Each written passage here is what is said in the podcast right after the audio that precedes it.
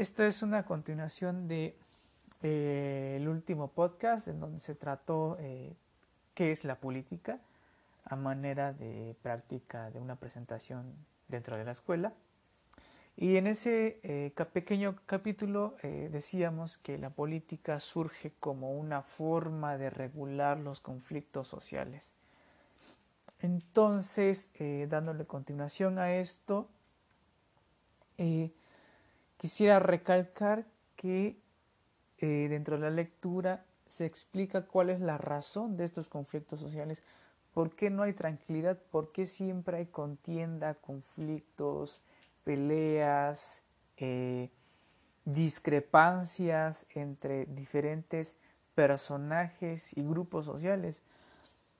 Pues a grandes rasgos el origen de todo este tipo de cosas y por que estudia la política son las desigualdades. Eh, desigualdades que van desde el acceso a la educación, al acceso a la salud, al acceso a, a, una, a una vida tranquila, acceso a la justicia, al acceso a, eh, ¿qué más? Eh, a buenas oportunidades de trabajo, a, una cierta movilidad social, a consecuencia de pues razones de género, razones de etnia, razones de eh, condición eh, incluso física, eh, una condición económica y las tantas tipos de desigualdades que acogen a gran parte de la población, en especial en México. Viendo, haciendo un ejercicio de como que de búsqueda de Google, en Google, si tú pones los países más desiguales del mundo, el común denominador es que México está ahí. México no ocupa los primeros lugares, está Haití, Sudáfrica, Colombia, eh, Brasil, ahí por, ahí se va metiendo. Eh, sin embargo, México eh, siempre está ahí. hay demasiados tipos de desigualdades, como ya lo mencioné, pero en la gran mayoría, en los tipos de desigualdades, ahí está México, desgraciadamente. Eh, y pues para sintetizar este, eh, esta aportación de, del autor que se llama Valles, él dice que el origen de todo este tipo de desigualdades eh, es el hecho de que no todos los miembros de la sociedad gozan de las mismas oportunidades, ¿no? Para acceder a los recursos básicos que facilitan el desarrollo máximo de sus capacidades personales pocas palabras, no, se crean incentivos para que las personas eh, desarrollen sus eh, habilidades, ¿no? Pero aquí surge otra pregunta. ¿Cuál es el, tipo o los tipos de desigualdad que generan más tipos de desigualdad? Es decir, ¿cuál es eh, la madre de las desigualdades, por decirlo de alguna forma? Eh, este autor dice que son tres cosas, eh, la división de clases sociales, la diferencia de géneros y la distribución de élite. De élite refiriéndose al, eh, al ingreso que tienen las élites. por ahí surgió un estudio muy importante hace muchos años donde el 1% de la de la población eh, tenía el 90% de la riqueza a nivel mundial. Ya veremos eh, eso en otra ocasión. Eh, esto es un punto y aparte relacionado a qué es la política. La política en, en algunas situaciones de estudio de, de, este tipo de conflictos generados por desigualdades no siempre los han estudiado eh, no, por ejemplo, en las condiciones de trabajo, la política no se metió tanto en estos temas hace, no sé, hace un siglo porque era una cuestión de empresas privadas. Otro ejemplo es de, el tema de los recursos naturales. En la política no se metía esto porque evidentemente los recursos naturales eran tan vastos que no necesitabas leyes de protección a los recursos naturales, ¿no? Eh, otra cuestión es el, eh, la situación subordinada de la mujer.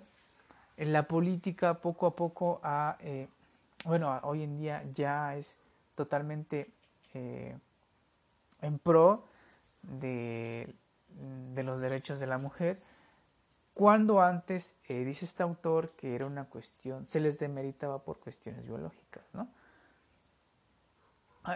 Si bien es cierto, la política, como dije, no, no, es constante, no, no, aborda los temas a la primera, se tiene que, eh, la, la, sociedad va evolucionando y va generando demandas y la política los va abordando. Eh, se puede utilizar un concepto que es el de la politización, ¿no? La politización de un conflicto, por ejemplo, el feminismo, ¿no? Se politizó, se hizo, se están haciendo las cosas, etc. Eh, la violencia de género se está politizando. Eh, ejemplo, se tipificó el feminicidio alrededor del 2006, no me acuerdo muy bien. Eh, por ejemplo, en materia de derechos humanos, en materia de derechos, al menos la politización en ese tema, en ese rubro, siempre se ha abordado y ha desarrollado, ¿no? Se ha desarrollado de forma grata, por así decirlo, bien, aunque en la, realidad no se cumple. Ah, eh, esta politización tiene eh, varias etapas. La podemos, el autor menciona unas tres, cuatro, perdón. La primera es donde se identifica el problema. Podemos identificar un problema, feminicidios. Ok, ya tenemos ese problema, trae graves consecuencias, y no se está haciendo nada. Ok. Segundo eh, punto. Movilización. Movilización de redes de apoyo, movilización de grupos, de movilización de la, de la gente por el descontento, la movilización de ONGs, movilización de algunos, eh, que será, diputados por eh, promover reformas al Código Penal Federal, al Código Nacional de Procedimientos Penales, a la Constitución, etcétera, etcétera, etcétera. el tercer paso sería el de apoyo, es decir, que este tipo de ideas, se van eh, formando de tal forma que ya tienen una base sólida eh, y ya es cuestión nada más de que eh, se lleven al cuarto paso, que es el de coaccionar ese tipo de situaciones. Ejemplo, ya tienes tu problema, ya se identificó, que ya hay gente suficiente que apoya este, este cambio y se necesita plasmar. ¿Cómo se hace? Un proyecto de ley se aprueba en el Senado, se aprueba y se hace una reforma. Reforma en materia de paridad de género, reforma en esto, reforma en lo otro. O creando instituciones, creando eh, organismos, destinando una cierta cantidad de dinero a la solución de esta de este conflicto, eh, entre otros, y que tengan, por supuesto, un sustento eh, oficial a través de la administración pública. Aquí nada más un paréntesis, hay dos tipos de procesos de, politización. Es muy fácil, es micro y macro. El proceso de politización micro es aquellos procesos que llevas en la comunidad, en tu barrio, en tu colonia, con tus vecinos, etc. Y procesos de politización macro son aquellos que eh, eh, son eh, de gran escala, ¿no? por ejemplo, el movimiento feminista, el movimiento ecologista, etc. Ahora, pasando al último punto ya de esta práctica de presentación, si lo podemos llamar así, eh, el autor a lo largo de toda la lectura hace varias preguntas, hace muchas preguntas y yo creo que las dos últimas son las que te generan más controversia, pero son, eh, son fáciles de responder a mi consideración. La primera es, ¿es imaginable una sociedad sin política? Mm, yo diría que no. Los antropólogos y los prehistoriadores nos hablaban de sociedades eh, sin políticas o sociedades primitivas. Sin embargo, yo no coincido eso, aunque tuvieran eh, un tipo de política primitiva, era una forma de organización y una forma de regular las conductas humanas. Y la segunda pregunta es, ¿es previsible el retorno a una sociedad sin política? Yo creo que a estas alturas del partido no se puede regresar a una sociedad sin política.